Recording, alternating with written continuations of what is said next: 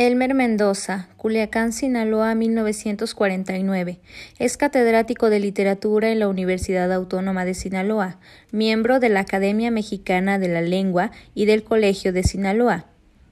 Comenzó su carrera literaria en 1978 y en 1999, Un asesino solitario, su primera novela, de inmediato lo situó, a juicio del crítico Federico Campbell, como el primer narrador que recoge con acierto el efecto de la cultura del narcotráfico en nuestro país. Así comenzamos la lectura de No todos los besos son iguales de Elmer Mendoza, uno de sus últimos libros, el cual no abarca temas de narcotráfico o literatura del narco, más bien es una reescritura del cuento popular de la Bella Durmiente al estilo propio de Elmer Mendoza y su Culiacán, Sinaloa. Comencemos. May era el país más feliz del mundo. Gracias a las minas de Luneque, era también el más rico y sosegado. Esa noche se celebraba una gran recepción porque la princesa heredera cumplía quince años fiesta que sería imitada y se convertiría en costumbre por siglos y más siglos. Gobernaban el país dos reyes gordos, chapeteados y muy queridos, Guasave y Cosalá, que además eran excelentes administradores.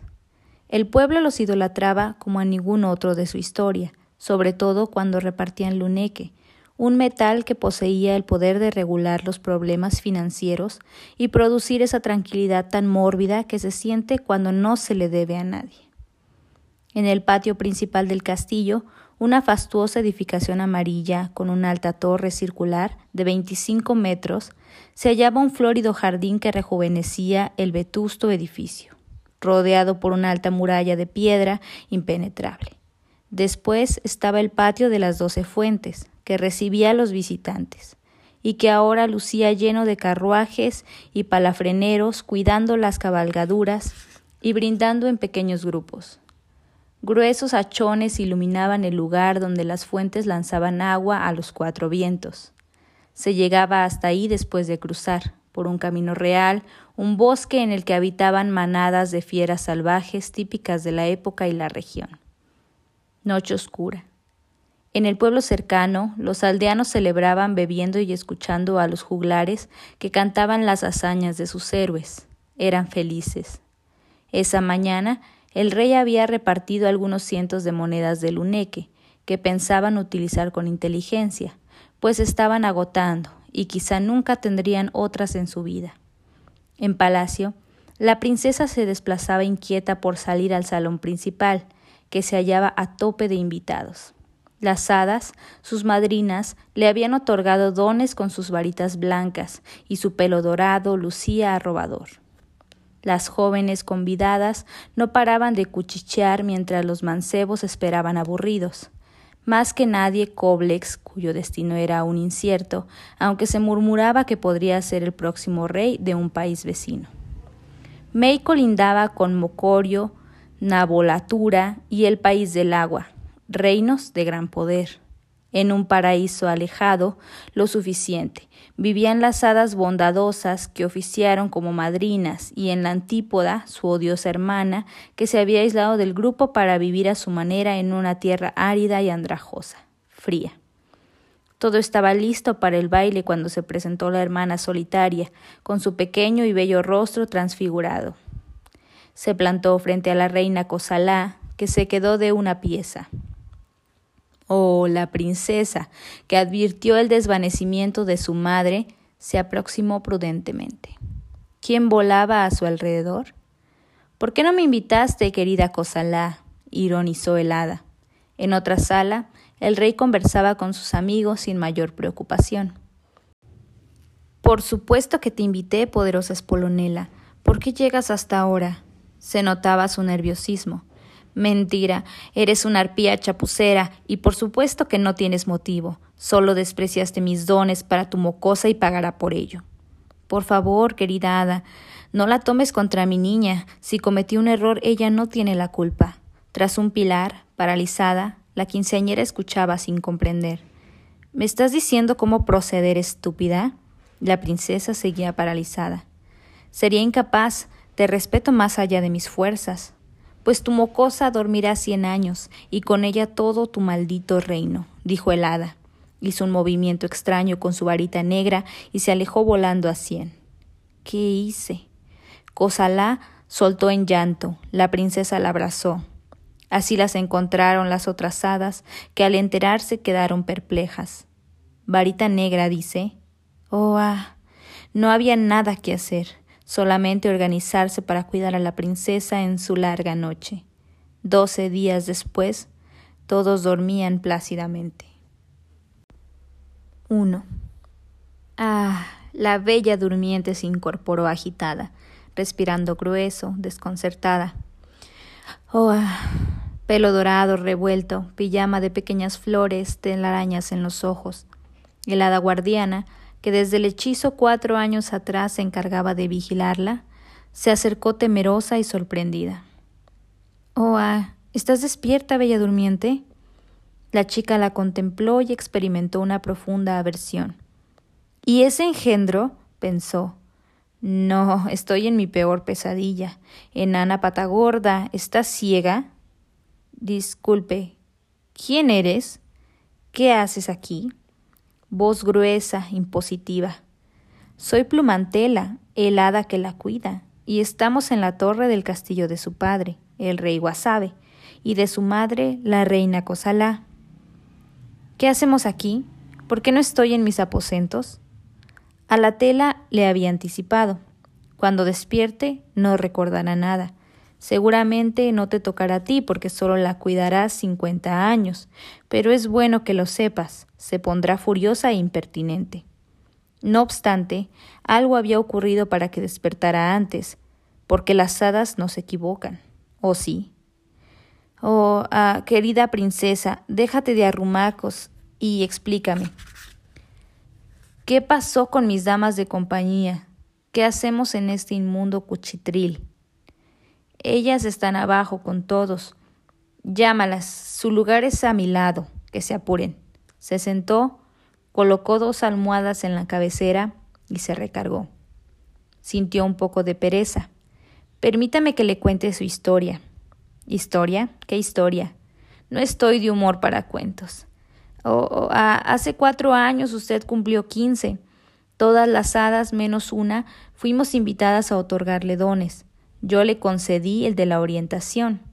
Cuando terminamos, usted estaba feliz, dispuesta a recibir a sus chambelanes y a aparecer en el salón principal. Pero llegó Espolonela, que ahora se hace llamar Crestancia y le plantó un hechizo con el que usted dormiría cien años y solo podría despertar con el beso amoroso de un príncipe. ¿Cien años? Pero algo no le funcionó porque apenas han pasado cuatro y usted ya está preguntando. La joven bostezó. ¿Tengo diecinueve? Se podría decir. ¡Qué horror! ¿Estoy casada? Se casará con el príncipe que. ¿Y mis padres? ¿Dónde están mis gordos? dormidos, lo mismo que el reino entero. Bueno, al menos lo estaban antes de que usted despertara. El hechizo funcionó para todo el país de May. ¿Cómo pudo el hada espolonela lograr eso? Usó varita negra, que generalmente es infalible. Usted estaba comiendo leviatán a las finas hierbas y se pinchó la lengua con una espina. En ese momento se quedó dormida y los demás también. Por eso está usted aquí, es un lugar seguro, con una única ventana pequeña, donde la podemos proteger con facilidad. Ya ve que apenas cabe una persona. ¿Me hechizó para que durmiera cien años? ¡Qué desgraciada! Durmió a todos, incluyendo animales domésticos, y no solo al personal del palacio. Todos los habitantes de este país están dormidos. El palacio está deteriorado y húmedo. Las plantas han invadido algunos pasillos y lo bello del bosque que lo circundaba se ha convertido en una selva impenetrable, poblada de fieras salvajes que llegaron después. Se comieron a las que dormían y son las que ahora se enseñorean en el lugar. ¿Puede una hada hacer todo eso? Solo si es muy maligna y poderosa, y Espolonela lo es. ¿Y ustedes no pudieron hacer nada? Es que son unas inútiles, incapaces de proteger a nadie. ¿Acaso no sabían que odio el pescado? Oh, ah, por favor, princesa. Hicimos grandes esfuerzos, pero si un hechizo entra completo en una persona y es con una varita negra, es imposible extirparlo. Y ella nos sorprendió. Nunca pensamos que le haría algo. Llegó con la reina Cosalá e hizo su felonía. Me concediste orientación. ¿Para qué diablos me sirve eso? Para que no se pierda en el bosque. ¿Qué tengo yo que hacer en el bosque con todas esas fieras que mencionas? Plumantela abrió la pequeña ventana cubierta con una tapa de madera. Era media tarde. Es muy hermoso e intrincado, y a ciertas horas una tentación. ¿Quiere verlo? No quiero ver nada. Un montón de árboles apiñados no me seduce. bostezó. Quizá tenga razón. Tal vez no soportaría ver la explanada de las doce fuentes convertida en un muladar que desfigura completamente el frente del castillo, y el jardín interior no está mejor. La bella durmiente se volvió a la ventana, pero no se movió. Bueno, ya desperté, ¿y ahora? Oh, ah, pues aunque está bastante adormilada, veamos si despertaron los demás. Tráeme un espejo, dijo, y se sentó con las piernas cruzadas en loto. Y que vengan mis damas. La vestuarista en primer lugar. Esta pijama huele a menstruación. El hada le acercó un espejo con fino mango de plata. Bella se observó. ¡Qué horrible! Trae a mi peinador de inmediato, a la maquillista. Necesito que me arreglen las uñas. No puedo presentarme así. Estoy espantosa. El hada salió por la única puerta que daba a la escalera de acceso, y un minuto después estaba de vuelta.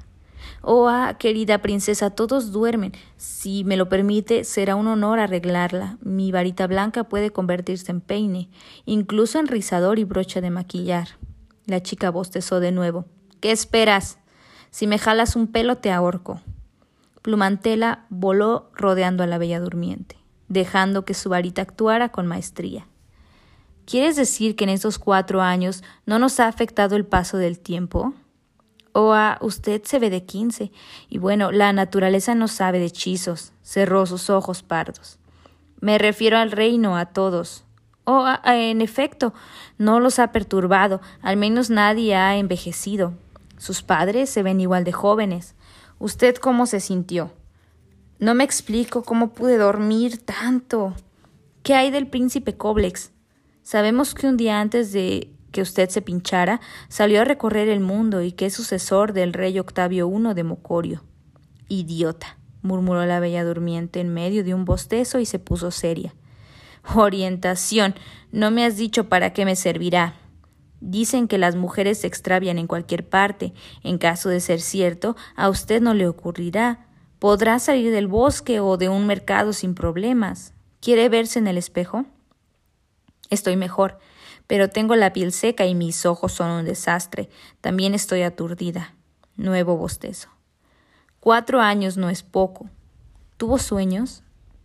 Recuerdo haber soñado muchas veces. Coblex aparecía en algunos y eran especiales, aunque seguía siendo el tarado de siempre. ¿Puede un hombre ser idiota toda la vida? Plumantela pensaba que sí, pero no lo dijo. Sonrió y se posó sobre la cama que era pequeña y cómoda.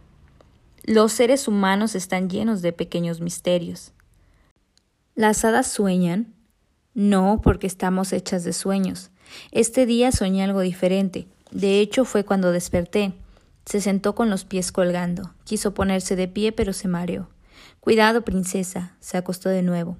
Tengo sueño. Lo sé, pero va a estar bien. Me decía que soñó algo diferente. Soñé un gran dado. ¿Cuántos puntos le podía ver? rodaba. Quizá no iba a detenerse nunca. En estos tiempos hay misterios que ni las hadas podemos descifrar. Se hizo un silencio que la bella durmiente rompió. ¿Qué hice para merecer esto? ¿Qué le hice a esa mirruña infeliz? Nada hay más fuerte que el rencor. Presérvese de él lo más que pueda. Maldita bruja. Está a punto de echarme a perder la vida. Tengo diecinueve años. Si no me pongo lista, pronto estaré quedada y solitaria. Odio la idea de ser una reina virgen. Si Coblex no fuera un papanatas no tendría ese problema. Jamás volveré a confiar en él. ¿Oíste? No me explico cómo el gran Octavio pudo nombrarlo sucesor. Oh, ah, no se preocupe, se casará pronto con el príncipe que la rescate de esta embarazosa situación. Apuesto a que tendrá más virtudes que el joven Coblex. Se quedó callada. Afuera la tarde iluminaba. ¿Un príncipe? Sí, tiene que venir, entrar por la puerta, enamorarse de usted y besarla apasionadamente. Cuando eso ocurra, se terminará el hechizo. Permaneció unos minutos en silencio. Me conformaría con un beso rico, y para eso no es necesario enamorarse. ¿Alguna vez te han besado? Oh, ah, princesa, eh, que me ruborizo. Eso no pasa en el mundo de las hadas. ¿No se enamoran? Somos el amor. El mareo bajó, pero la bella durmiente continuó pálida y amodorrada. Quiero hacer pipí. Plumantela tomó una varita gris más larga, la de poder. Con ella acercó una basinica de porcelana y colocó a la princesa encima, de tal suerte que pudiera satisfacer su urgencia. La joven hizo un ruido suave. Plumantela. ¿Dices que con un beso me quitarán el sueño? Exactamente. Alguien vendrá, la besará y la despertará para siempre, lo mismo que al reino. Tenemos que encontrarlo pronto. De verdad no aguanto el sueño. Por supuesto, alguien apuesto y futuro rey. Quiero que dejes de cuidarme y lo busques. Procura que tenga labios bonitos, ni gruesos ni delgados, boca ni grande ni chica. Muévete. ¿Crees que si me duermo despertaré hasta dentro de...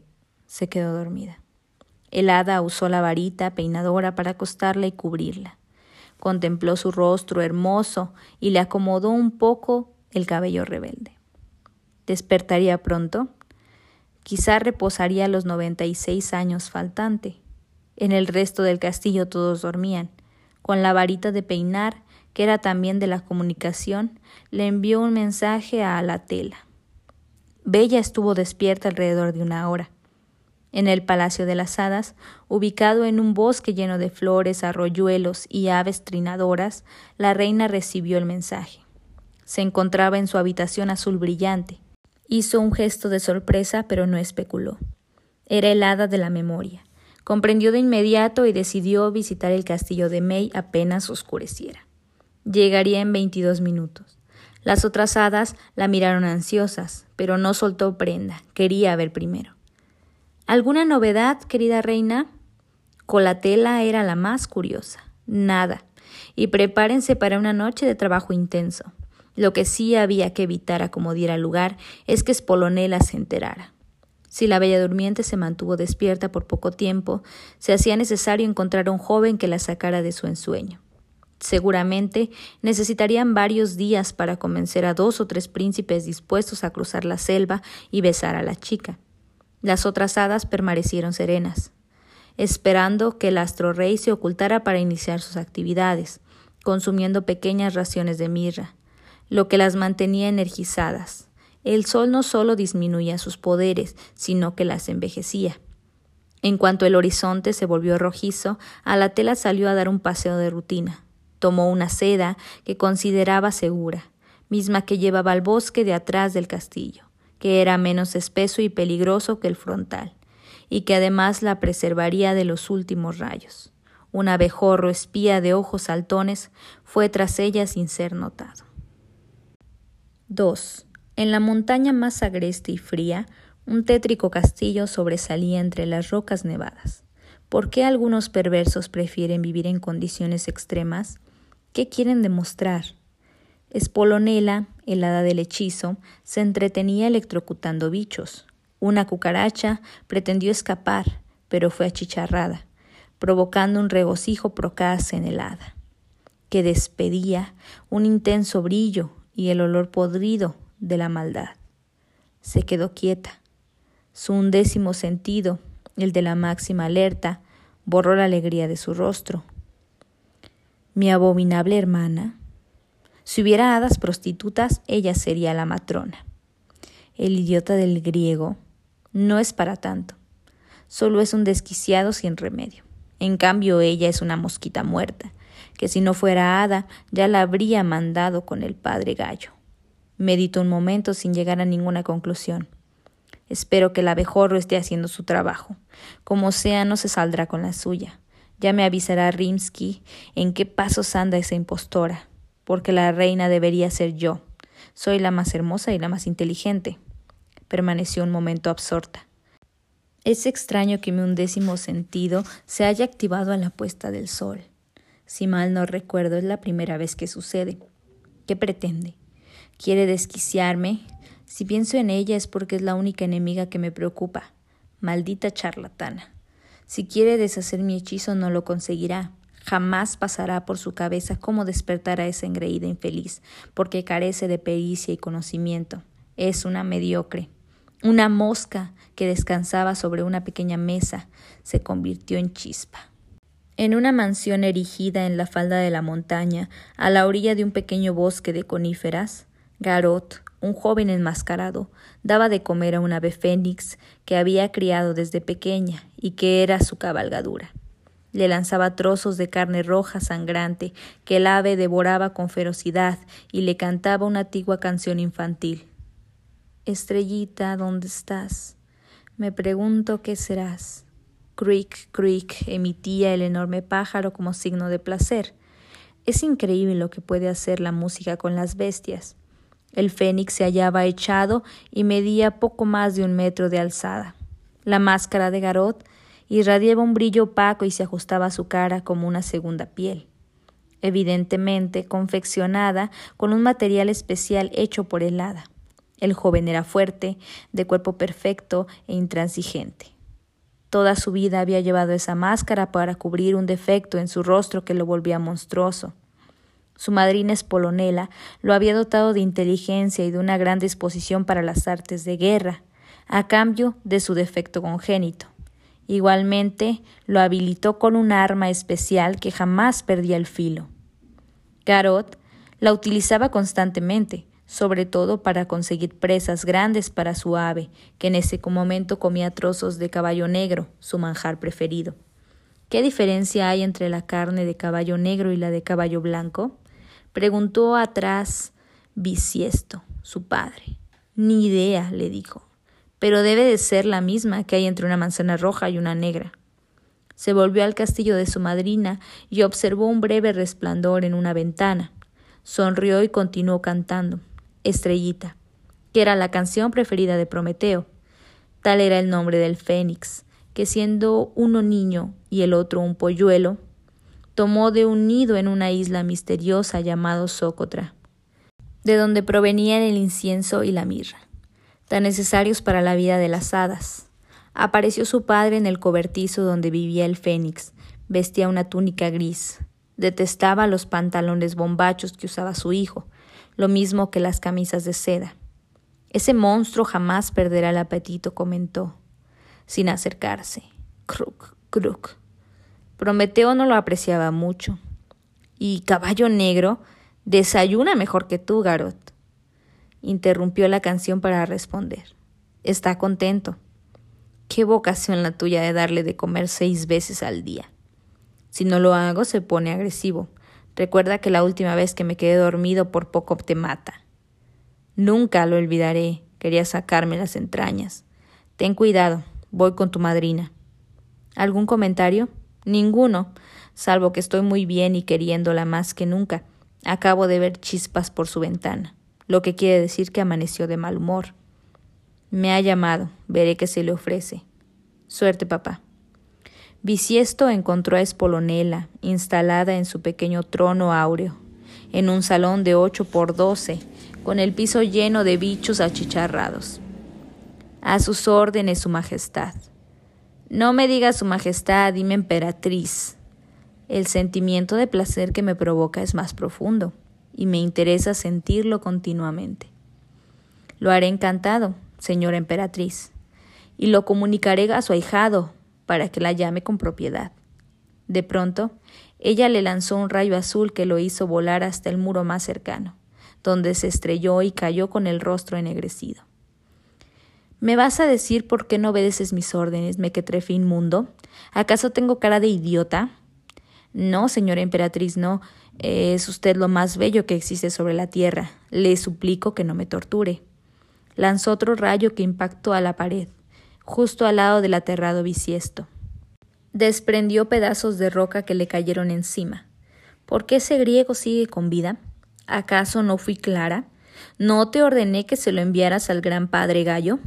Disculpe, señora emperatriz de las hadas y de los hombres, es que las fieras del bosque del país de May se comieron a los que debían ajusticiarlo, y salvo un charco de sangre, nada quedó de ellos. ¿Y qué? ¿No hay otros? ¿Acaso el mundo se llenó de gente decente? ¿O quieres ir tú mismo? Se puso de pie. Tengo uno en mente, señora. Lo contrataré de inmediato. Por cada hombre bueno que nace, llega diez bellacos, no lo olvides algo que no pasa con las hadas, que solo una entre mil es la que sirve.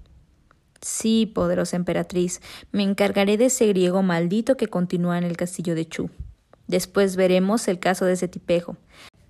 Por lo pronto que se entere de que la eliminación de su invitado ha sido cosa mía. Acércate. esgrimió la varita negra.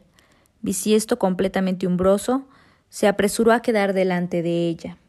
Era hermosa, de pelo morado, lo mismo que sus ojos y vestimenta. A la tela anda en algo que no defino.